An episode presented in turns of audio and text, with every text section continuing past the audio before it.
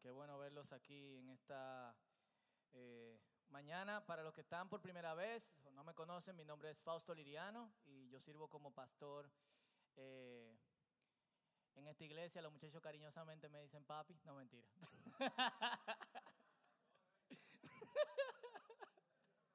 Alepo dice, ok, ya estoy pensando salir de aquí. Eh, pero nada, eh, nos sentimos muy bien eh, de estar aquí y ver cómo el Señor obra en nuestras vidas. Hay esos pasajes en la Biblia que son como tan, tan locos a veces. Como hay uno que dice, griten a todo pulmón los que creen en el Señor. Y cuando yo leía eso, yo decía como, ¿cómo uno puede gritar a todo pulmón los que creen en el Señor? O sea, yo, yo soy de imaginarme cosas. Así que yo me imaginaba sentado en, el mueble en mi casa o en el parque. ¡Ah! O sea, griten a todo pulmón lo que creen en el Señor. Pero cuando tú sientes el gozo del Señor en tu vida, y eso es algo que va pasando progresivamente, progresivamente, llega a un punto donde tú sientes que tu corazón se va a salir de ti. Y lo único que tú puedes hacer es, ahora entiendo. Y eso es una buena introducción para lo que nosotros vamos a estar hablando a partir del día de hoy. En las próximas semanas, nosotros vamos a estar en una serie que se llama Logos, donde vamos a hablar sobre la Biblia, la, palabra de Dios. Muchos de nuestras... Eh, eh, de los errores en que caemos, caemos porque no sabemos qué es esto. Eh, y es sorprendente que para muchas personas esto suele ser algo como para nuevos creyentes, pero no lo es. Realmente yo veo muchos creyentes maduros que todavía no saben cómo, cómo manejar la palabra o le encuentran difícil o encuentran pasajes eh, con lo que tú no quieres, eh, con lo que tú no quieres lidiar.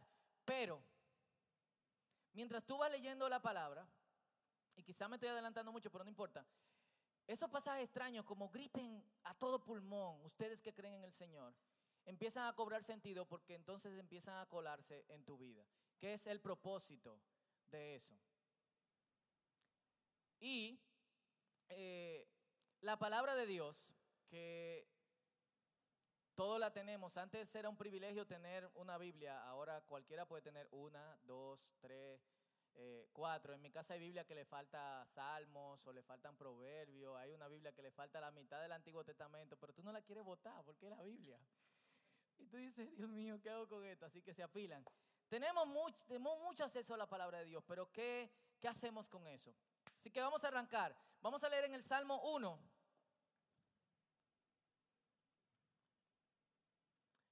Yo estoy leyendo desde la nueva, nueva traducción viviente. Eh, Ustedes tienen la mayoría nueva versión internacional. Así que pueden leer conmigo Salmo 1. Vamos a leer el Salmo el Salmo completo. ¿Lo tienen? Perfecto. Dice así en el nombre del Padre, del Hijo y del Espíritu Santo. Qué alegría para los que no siguen el consejo de malos. Ni andan tras pecadores, ni que pescadores, ni se juntan con burlones, sino que se deleitan en la ley del Señor, meditando en ella día y noche. Son como árboles plantados a la orilla de un río, que siempre dan fruto a su tiempo. Sus hojas nunca se marchitan y prosperan en todo lo que, lo que hacen. Debo, seguir, debo decir antes de seguir que en el versículo 2, que en todas las versiones dice, en la ley de, del Señor, es la palabra Torah. Y, y su traducción realmente sería enseñanza. Lo digo porque cuando uno piensa en ley, uno piensa en legalismo inmediatamente.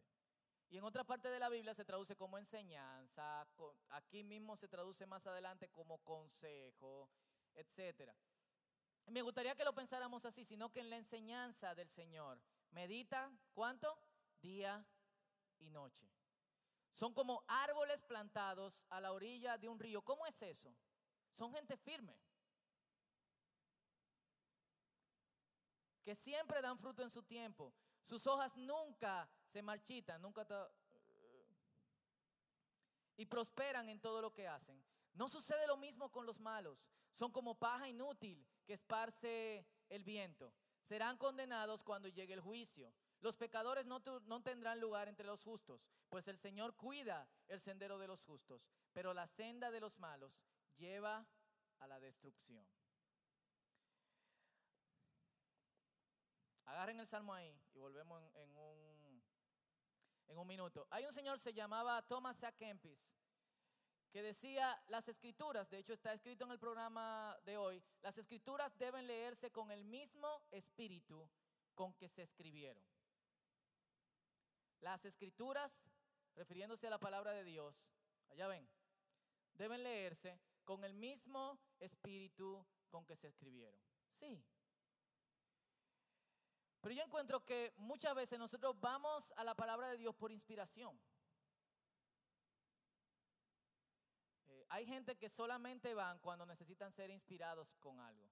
O cuando necesitan buscar un verso para un cumpleaños. O un aniversario. O cuando necesitan felicitar a alguien eh, y es creyente. Dios te bendiga. Salmo eh, tanto dice.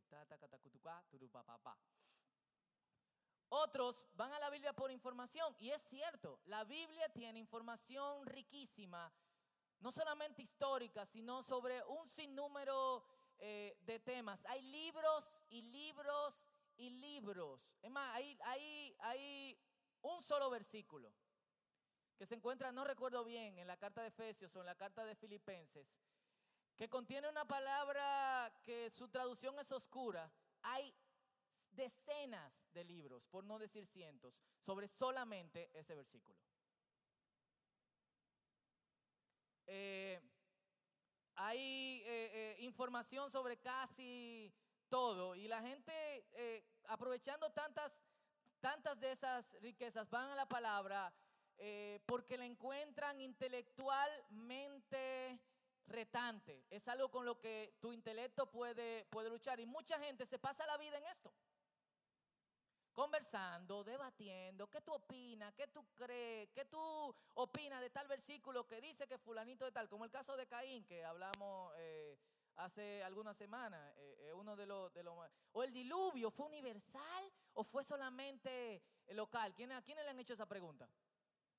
¿Fue sobre toda la tierra o fue solamente, porque el diluvio se supone que era para destruir eh, la raza humana y solamente se salvaba la, la familia de Noé? Si solamente había raza humana en ese pedazo de la tierra y luego fue que la raza humana se esparció por toda la tierra mediante los hijos de, Noé, Jafet es el padre de todos los europeos, Cum es el padre de todos los africanos y Sem es el padre de todos los árabes y los eh, eh, hebreos y algunas personas del norte de, de África. Si solamente había gente ahí, el diluvio universal, o, y yo me he sentado con gente a hablar de eso horas. Los días de Génesis capítulo 1 es un día de 24 horas. Es un día de 12 horas. Eh, de hecho, son días extraños porque dice, y fue la noche y fue el día, y fue la mañana, el día primero. Fue la noche y fue la mañana, el día segundo. Ah, significa que en ese tiempo empezaban los días desde, desde la noche o fue que pasando después del diluvio, entonces fue que empezaron los días hay un montón de cosas que intelectualmente, un montón de gente que tienen el morbo mental a todo que da, se pueden sentar y discutir de la palabra sin la intención de vivirla, ¿sí o no?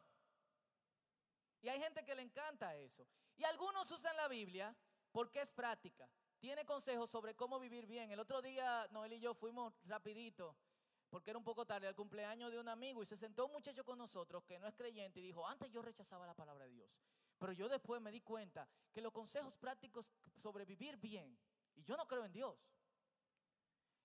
pero revisando la historia y mencionó, dos, creo que Montesquieu y dos o tres filósofos humanistas, él dice, toda esa gente sacaron eh, la ética y cómo vivir bien de la palabra. Entonces yo creo que aunque tú no creas en Dios, hay cosas de ahí que tú puedes vivir bien.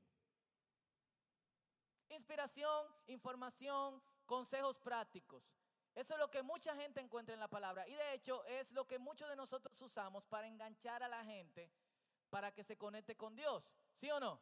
Cuando la gente es muy intelectual y le gustan los temas profundos y le gusta eh, eh, eh, las cosas que son medio oscuras y que son difíciles de descifrar, que tú dices, ah, vamos a tener una conversación de la Biblia y que si no, a veces tú buscas temas difíciles para hablar con personas eh, específicas. Cuando alguien necesita inspiración, inclusive nosotros mismos, ¿a dónde vamos? Salmos, proverbios, eclesiastés. Cuando alguien necesita eh, consejos prácticos, proverbios, eclesiastés, el sermón del monte. Nosotros lo que, lo que usualmente hacemos es que tomamos pedazos de la palabra según nuestra conveniencia, en el momento conveniente. Todo lo hemos hecho, yo lo he hecho, yo lo hago. Pero, ¿qué fue? Uh. porque si bien es cierto que ese no es el propósito principal de la palabra, son cosas que encontramos en la palabra. Pero mi pregunta es, ¿es la intención de Dios inspirarnos? informarnos y darnos simplemente consejos prácticos. Lejos de su voluntad y de una conexión con Él. Lo repito, ¿es la intención de Dios inspirarnos, informarnos o darnos consejos prácticos para la vida, lejos de su voluntad y de una conexión con Él? Yo no creo. Yo no creo. Yo creo que nosotros debemos leer la Biblia como viene a nosotros y no como nosotros vamos a ella. Debemos leer la Biblia no eh, debemos leer la Biblia no como nosotros vamos a ella, sino como la Biblia viene a nosotros. Algunos pusieron cara de mm". Y es que nosotros cuando vamos a la palabra de Dios, vamos con nuestra agenda y nuestra mente puesta. De hecho, cuando tú estás investigando sobre un tema, tú no descansas hasta, lo que, hasta que tú encuentras dentro de la Biblia lo que encaja con el tema que tú estás buscando. Es muy difícil que tú digas, la Biblia no dice eso. Es más fácil que tú te mates y que tú empieces y que si yo quién. Algunos te encuentran código de la Biblia y quitan palabras y muestran que si yo quién. Yo me encontré, una vez estábamos en un discipulado en Carmel y llegó un señor muy inteligente él y nos dijo, después del discipulado, chequen Génesis capítulo 6. Eh, o en capítulo 4, perdón. Al final del capítulo 4 se encuentra la siguiente genealogía. Si tú agarras y empiezas a quitar la primera, las, primeras, eh, las primeras letras de cada una de las genealogías, lo que te va a dar es, Jesús es el Señor del universo. Y yo me quedé como que, ok, gracias. ¿Entiendes? Pero, ¿por qué Dios te pondría algo en código si te lo dice claro en los evangelios, en las cartas, en Apocalipsis? Ese tipo siempre iba a la Biblia buscando una información relevante. Cuando no la encontró, empezó a quitarle letra. Entonces tenemos que tener mucho, mucho cuidado.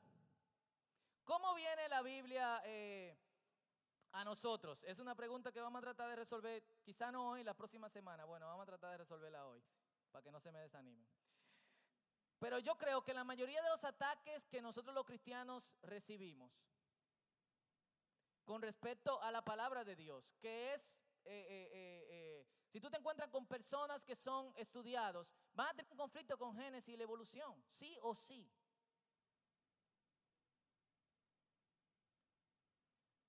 van a tener un conflicto con el diluvio, van a tener un conflicto con las razas, de dónde surgieron, por qué hay negro, por qué hay chino. De hecho, el otro día vi en Facebook una foto de un chino negro y decía, toma ahí, un chino negro, te puedes morir. Eh, está, feo eso. Em, pero nosotros damos la impresión de que la Biblia es útil para estas cosas y que contiene información de absolutamente todo. Y esto va a resultar controversial para algunos, pero yo le voy a decir una cosa, la Biblia no contiene información sobre absolutamente todo. Y algunos de ustedes quizá tengan problemas con eso.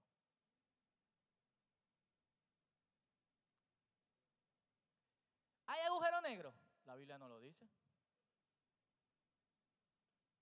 Hay estrellas que implosionan y después explotan y sale un universo. La Biblia no habla de eso. ¿Cómo debe ser mi novia? Alta, bajita, eh, con el pelo qué sé yo cuánto, bla, bla. La Biblia no me habla de eso.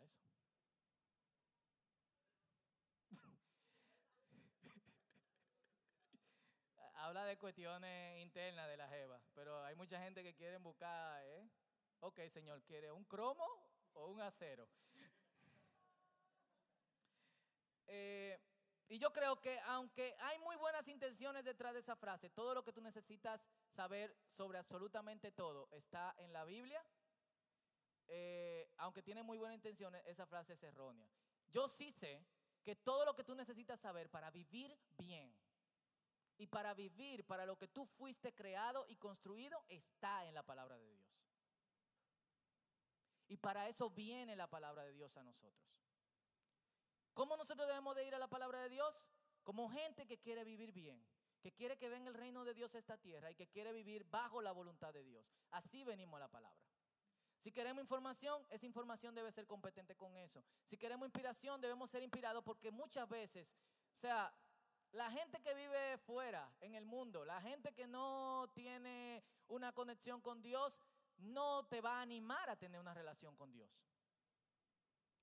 Entonces muchas veces todo nuestro entorno nos desanima. ¿Qué necesitamos? Inspiración. ¿Pero para qué necesitamos inspiración? Necesitamos inspiración para vivir bien, de la forma que agrada a Dios y de la forma que, para la cual nosotros fuimos eh, creados. Pero ¿de dónde salió esto? ¿De dónde salió gente que vino con, con, esa frase? Yo creo que nosotros vivimos una cultura que sobrevalora la información. De hecho, ¿quién tiene la información? Tiene el poder.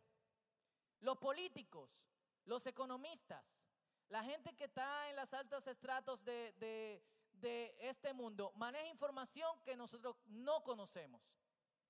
Se manipula con información que nosotros no conocemos.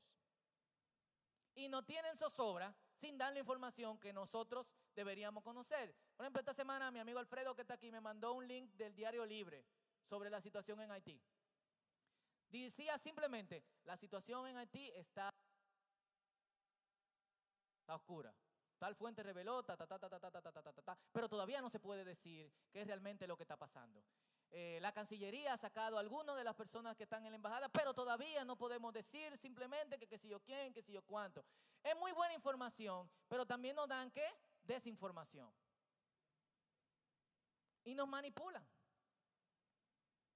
La gente que está en los eh, altos estratos económicos nos dicen, por ejemplo, los bancos, tenemos tantos millones de dólares en nuestra cuenta. ¿Tú no sabes? El dinero es virtual. ¿Tú transfieres dinero de una cuenta a otra sin ni siquiera tocarlo? Personas te transfieren a ti. Tú mandas a otros lados. Y pagamos virtualmente con tarjeta de crédito, con transferencia pagamos algunas otras cosas. Eh, entonces la gente de hoy, la información es lo que, lo que prima. Y nosotros los cristianos morimos por ser gente relevante. Una de las cosas que nosotros queremos hacer constantemente es caerle bien a la gente que no conoce a Dios. Es que los cristianos sean de alguna u otra forma populares en este mundo. Déjame decirte algo, la iglesia de Cristo nunca ha sido popular y la iglesia de Cristo nunca va a ser popular. Puede tener cierto nivel de aceptación, pero la aceptación de la gente que practica las cosas del reino de Dios lo hace mm, a la gente de, del mundo. Y alguien alguna vez dijo que se puede ser creyente y seguir siendo tan relevante como una Coca-Cola en el desierto. Quienes han estado en la duna de Baní por varias horas en una sesión de fotos sin agua y sin Coca-Cola saben a lo que yo me refiero. Amén. Y alguien dijo, si la información es importante y nosotros necesitamos ser relevantes, tenemos el libro, la Biblia, y tiene información para absolutamente todo. Ahora, la pregunta es, ¿qué es relevante?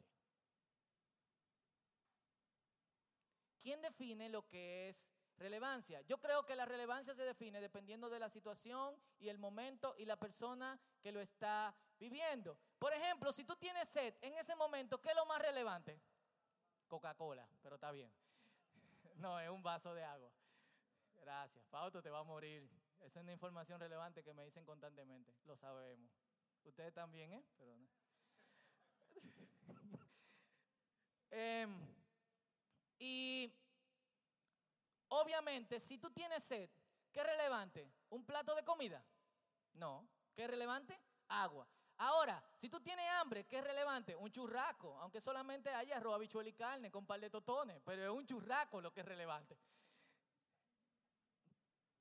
Sin embargo, hay cosas que son relevantes ocasionalmente. Agua si tienes sed, comida si tienes hambre, pero hay cosas que son relevantes todo el tiempo. Por ejemplo, el aire. Tú puedes estar constantemente sin beber agua por ciertos días. Tú puedes estar varios días sin comer eh, algo. Sin embargo, tú no puedes estar sin respirar. La información, la inspiración, los consejos prácticos son relevantes, son relevantes para ciertos momentos y ciertas ocasiones, como cuando tú tienes sed y necesitas agua, o como cuando tú tienes hambre y necesitas comida. Pero el aire es relevante todo el tiempo. Yo creo que la palabra de Dios es aire. De hecho, la misma palabra de Dios dice, no solo de pan vivir el hombre, sino de toda palabra que salga de la boca de Dios. Y eso es algo muy bueno para meditar, porque ¿cuántos de nosotros vive de consejos de autores cristianos?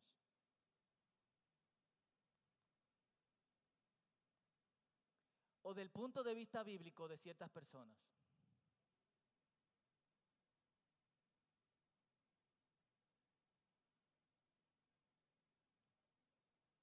Pero muy poco nos fajamos con la Biblia.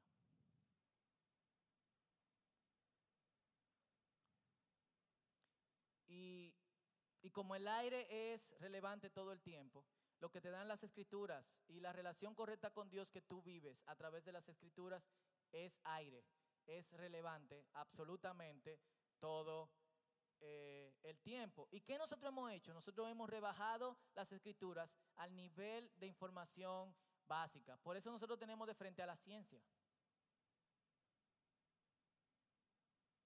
Eh, y a otras cosas. Eh, muchas personas dicen, esto lo podemos probar por la palabra de Dios, esto lo podemos probar por la palabra de Dios, esto lo podemos probar por la palabra de Dios. No todo lo podemos probar por la palabra de Dios. ¿Qué nosotros podemos probar la palabra de Dios? Que estamos viviendo mal. Que estamos arruinando este mundo y que nos estamos arruinando la vida unos con otros. Vamos a la farmacia, compremos un periódico al azar, le abramos la página del periódico y veamos lo que nos estamos haciendo a nosotros mismos y a otros. ¿Cuáles son las noticias que tú lees? Hombre celoso, mata a su esposa y luego se suicida. Madre celosa, quema su casa junto con sus tres hijos y prende el tanque de gas y explota. Político preso en, en la romana porque robó tantos miles de dólares. Personas preocupadas por la situación de los haitises, sigue la tala indiscriminada de árboles. Estamos viviendo mal. ¿Y qué es lo que nos dice la palabra de Dios? Exactamente eso, estamos viviendo mal. Necesitamos dar una vuelta, metanoia, arrepentimiento, necesitamos reconectarnos con Dios. ¿Cuántos dicen amén? Y Rebajar la escritura a información sobre esto, a Wikipedia, el Discovery Channel, es quitarle eh, su importancia. La, palabra de Dios es relevante, tiene información relevante a otro nivel. Y quiere que tengamos una intimidad con Dios. Que hay buenas noticias, que aún siendo pecadores, Cristo murió por nosotros. Que estamos radicalmente dañados, pero que somos radicalmente amados. ¿Para quién no es una buena noticia eso en medio del mundo de hoy?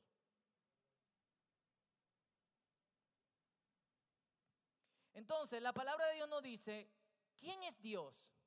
¿Y qué Dios está haciendo? La palabra de Dios es un libro. Y los libros tienen un principio, tienen un fin y tienen una trama. Todo está conectado. Yo no puedo arrancar una página de aquí y ponerla aquí. Yo no puedo quitarle el Antiguo Testamento y obviarlo y solamente leer el Nuevo Testamento. Yo no puedo eh, grapar el Apocalipsis porque a mí me da miedo la bestia de siete cabezas con diez cuernos en cada uno y 875 ojos con 95 centavos. Yo no puedo grapar el reto de la Biblia y solamente leer los salmos. Si queremos saber lo que Dios dice, tengo que empezar aquí en algún punto. Quizá no al principio, porque hay cosas que pueden chocarnos, y tengo que terminar aquí. Y es tan coherente que tanto en el principio llamaríamos el medio, aunque sería el medio virtual, no el medio en contenido, al principio de, al Nuevo Testamento, y llamaríamos al final al Apocalipsis. Y al principio, ¿qué dice? En el principio creó Dios, ¿qué? los cielos y la tierra. Juan capítulo 1, versículo 1 que dice, en el principio era el verbo y el verbo era Dios y el verbo estaba con Dios. Juan te da una conexión con todo lo que ha pasado antes. ¿Qué pasó antes? ¿Y de qué forma? Juan te está diciendo, el verbo que es Jesucristo, Logos, ha interactuado con Dios y es parte de Dios y es Dios. Desde el principio, ha participado en la creación y ha participado en absolutamente todas las cosas. He aquí la historia del verbo caminando entre nosotros. Pero si tú quieres saber el verbo caminando entre nosotros, tú tienes que saber también cómo ese verbo caminó mucho antes. ¿Y qué hizo Dios en el principio? Los cielos y la tierra. ¿En qué participó el verbo? Juan capítulo 1, todas las cosas por Él fueron creadas y sin Él nada de lo que ha sido hecho fue hecho. Apocalipsis capítulo 22 dice, y vi un cielo nuevo y una tierra nueva. Todas las cosas que eran antes ya no son. Y ya no habrá más dolor, ni más lágrimas, porque el Señor personalmente enjugará cada lágrima de sus ojos.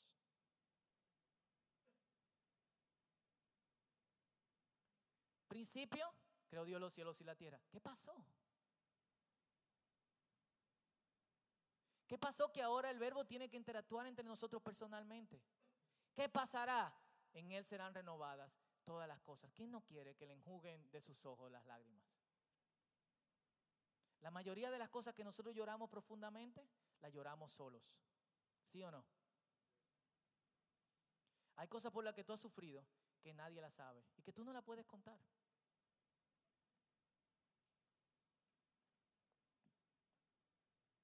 Y yo creo que al acercarnos a la palabra de Dios, tenemos que entender que la palabra de Dios es un libro coherente a su propósito. Y aunque podemos encontrar detalles sobre ciertas cosas, cómo tener una buena relación laboral, algunos encuentran hasta recetas de comida dentro de la Biblia, detalles sobre el origen del mundo y el origen de las especies. Esta es consistente con su mensaje de principio a fin. ¿Cuál es el espíritu con que se escribió? Que con ese mismo espíritu nosotros debemos acercarnos a ella. Ese espíritu es revelador. Dios se revela en la palabra, pero es íntimo. Dios se revela íntimamente. Dios no dice, esto es lo que hay. Y ahí donde nosotros nos encontramos, siendo revelados por Dios, de su naturaleza, de lo que Él es, algunos, los que prestan mucha atención, de ellos la Biblia dice en 1 Corintios capítulo 2 que son espirituales y lo que es de Dios, que nadie lo conoce sino Dios mismo, Dios se lo revela a ellos. ¿Quién no quiere saber lo más íntimo que hay dentro de Dios? Y las escrituras no solamente contienen todo lo que Dios es, sino también todo lo que nosotros somos, por lo menos todo lo que nosotros deberíamos ser. Hay gente que llega a la escritura con la intención de qué yo tengo que hacer. La intención de la escritura es para cómo tú fuiste creado, qué nosotros éramos y quién Dios quiere que tú seas. Cuando nosotros nos transformamos en la persona que Dios quiere que nosotros seamos, nosotros hacemos lo que Dios quiere que nosotros hagamos. Lo repito, cuando nosotros nos transformamos en la persona que Dios quiere que nosotros seamos, nosotros hacemos lo que Dios quiere que hagamos. Se lee para ser vivida, no para buscar información. Se lee para ser vivida, no para buscar inspiración. Se lee para ser vivida, no para buscar consejos prácticos.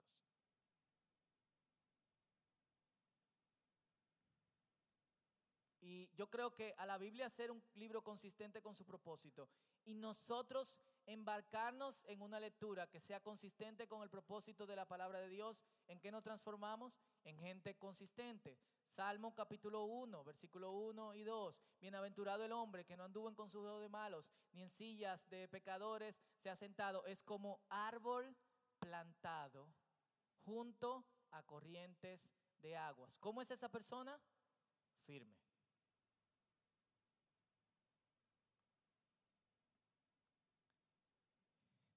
A diferencia de aquellos que no siguen el consejo de Dios, ¿qué dice el Salmo que son? Versículo 4, 5, 6, dice que son como la paja que lleva el viento. Van de un lado al otro. Y se me parece mucho este verso en Santiago, capítulo 1, versículo 8 y 10, que dice que el hombre que duda es como las olas del mar, agitadas y llevadas de un lado al otro por el viento. Es indeciso e, e inconstante en todo lo que hace. ¿Por qué ustedes creen que hay tanta gente indecisa y tanta gente inconstante, tanta gente falsa, tanta gente mentirosa, tanta gente desintegrada? ¿Qué quiere Dios? Que, vivamos integralmente. ¿Y qué nos va a dar eso? Consistencia. ¿Cómo es el hombre en el Salmo 1? Firme. ¿Cómo son los árboles plantados frente eh, al lado de ríos? Firmes. Sus hojas no se marchitan. Siempre está verde. ¿Quién no quiere ser así?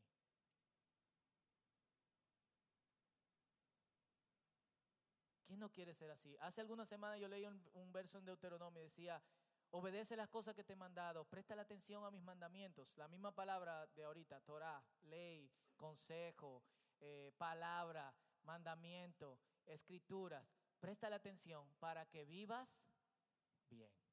Y yo hacía esta pregunta, ¿quién no quiere vivir bien? Pero ¿quiénes se encuentran que en la lucha de nosotros querer bien, nos sentimos constantemente en conflicto con nosotros mismos. Soy yo nada más. ¿Se durmieron? Pues díganme amén. Por favor. Por favor, díganme. Y, y esto es lo que, lo que Dios quiere que nosotros seamos. gente firme, no gente inconstante. Con ese espíritu debemos de acercarnos a la palabra de Dios. ¿Qué Dios quiere que nosotros seamos? Porque yo quiero transformarme en lo que Dios quiere que yo sea. No, ¿qué Dios quiere que yo haga? Consejos prácticos. ¿Qué información Dios quiere que yo tenga? Eh, ¿Cómo Dios me inspira? No, tú vas a encontrar que plantado firme en el consejo de la palabra de Dios, tú vas a recibir constante información eh, información de primera, primera de Corintios capítulo 2. ¿Quién conoce a Dios? Sino solamente su espíritu que está en él. ¿Quién conoce las cosas que están dentro del hombre, sino solamente el espíritu del hombre que está dentro de él? Nosotros tenemos la mente de Cristo. ¿Qué significa eso? Dios se revela a nosotros de manera íntima y personal. ¿Quién no quiere eso? ¿Quiénes quieren eso? Digan amén. ¿Quiénes quieren eso? Eso, vamos a tener que inyectar un chin de pentecostalismo aquí. Y yo creo que nosotros podemos, cuando nos acercamos a la palabra de esa manera, nosotros podemos decir como el salmista, en el Salmo 116, que dice, eh, creí, por tanto, hablé. ¿Cuánta gente no hablan de lo que no saben? Esta semana, levantándome en la mañana, con esto termino, lo primero que veo un Twitter de un tipo que dice, en República Dominicana están tratando a los haitianos de manera nazi. Yo chequeo de donde el tipo, a ver si él es de aquí o lo que sea, es venezolano. A veces yo me contengo, pero yo le dije, ¿y qué tú sabes de eso? ¿Eh? O sea, yo le iba a decir, ¿cuántas veces yo no pude decir disparate de Chávez y no lo dije? Yo no vivo en Venezuela. ¿Cuánta gente ustedes no conocen que hablan sobre cosas que no conocen? Y lo hablan con tanta propiedad y con tanta autoridad y que si yo qué. Lo que tenemos hijos, Maciel ahora sabe de eso y, y, Wellman, hay un bando de gente sumamente sabia que te dicen cómo cargarlo, cómo limpiarlo, cómo darle comida. Está muy gordo, está muy flaco, está muy largo, está muy chiquito y tú te quedas como que, ok. ¿No le están dando comida? Sí. Pero parece que no. Ustedes no le están dando comida. Sí. Ustedes no lo corrigen. Sí. Pero parece que no, que ustedes no lo corrigen. Sí. No lo cargue así, que te, te va a gambar el muchacho. Cárgalo de frente. Alfredo tiene que saber de eso también. Eh, y mucha de esta gente no tienen hijos. Ni esposa.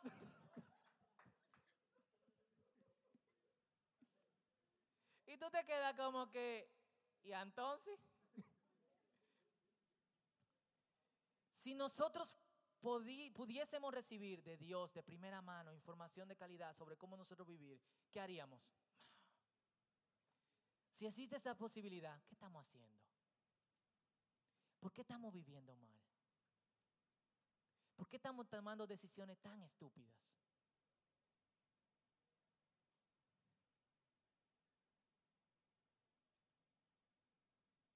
Sin duda, nuestro fin es el fracaso, la depresión y la ansiedad.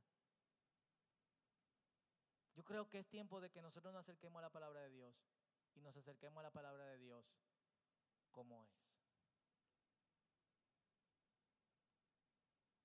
¿Cómo Dios quiere que yo viva? Porque yo quiero vivir así.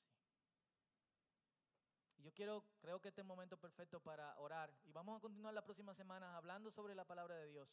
En ese sentido,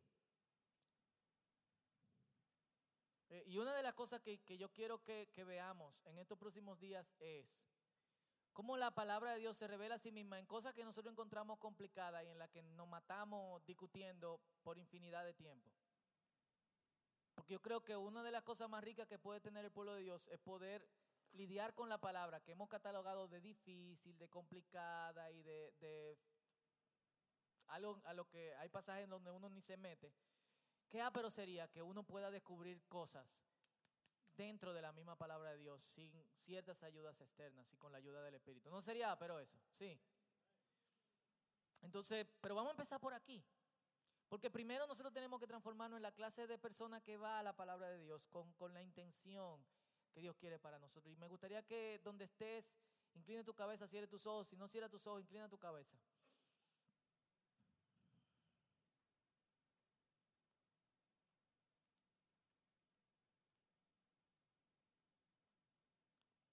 Uno, yo quiero que demos gracias. Qué bueno es Dios que nos ha revelado su palabra. Qué bueno es Dios. Qué bueno es Dios que nos ha dado su palabra para que nosotros de alguna forma podamos aprender a vivir bien.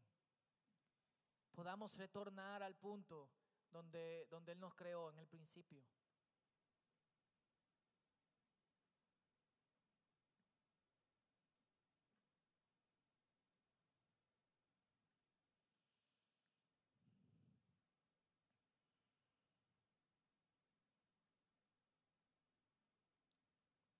Vamos a darle gracias a Dios por eso. Gracias, Señor.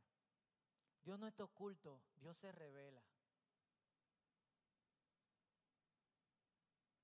Señor, gracias porque tú no estás oculto. Tú te revelas a nosotros. Tu misma palabra dice que todo lo que necesitas ser sabido de ti y todo lo que tú eres se revela en Jesucristo. Nuestra pasión por la búsqueda de códigos y de mensajes ocultos y de cosas que debería decir, pero que uno la encuentra de tal manera, nos está desviando del propósito principal que tú quieres que tengamos, cómo vivir de acuerdo a, cómo tú nos creaste. Tú nos creaste para, para ti, Señor. Y en el nombre de Jesús, te damos gracias por eso, Señor. Porque tú no te ocultas a nosotros, sino que tú te revelas.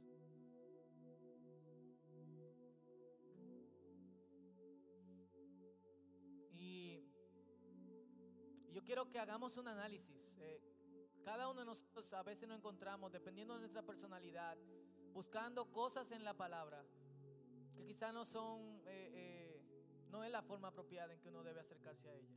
Hay gente mucho más intelectual y que busca información. Hay gente mucho más emocional y que busca inspiración. Hay gente práctica y que busca consejos. Dime lo que tengo que hacer, yo lo hago. Si tú eres una de esas personas, yo creo que, que es un buen tiempo para que hagamos un análisis. Porque a pesar de que podemos encontrar todas esas cosas en la palabra, lo más importante que Dios quiere que nosotros vivamos de acuerdo a su voluntad. Y muchas veces en acercarnos a la palabra de Dios así, vivimos no como la voluntad de Dios quiere, sino como nuestra voluntad quiere. Y nuestra voluntad elige de la palabra de Dios lo que nos conviene en el momento en que nosotros entendemos que es relevante. Y eso no está bien.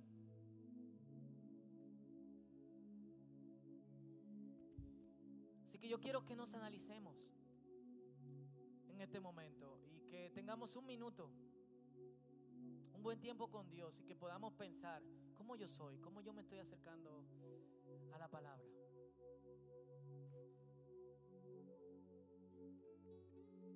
¿Qué yo puedo hacer para pasar al punto de donde yo puedo ser la persona que Dios quiere que yo sea y acercarme a la palabra como Dios la reveló a mí o a nosotros? Este es tu tiempo con Dios.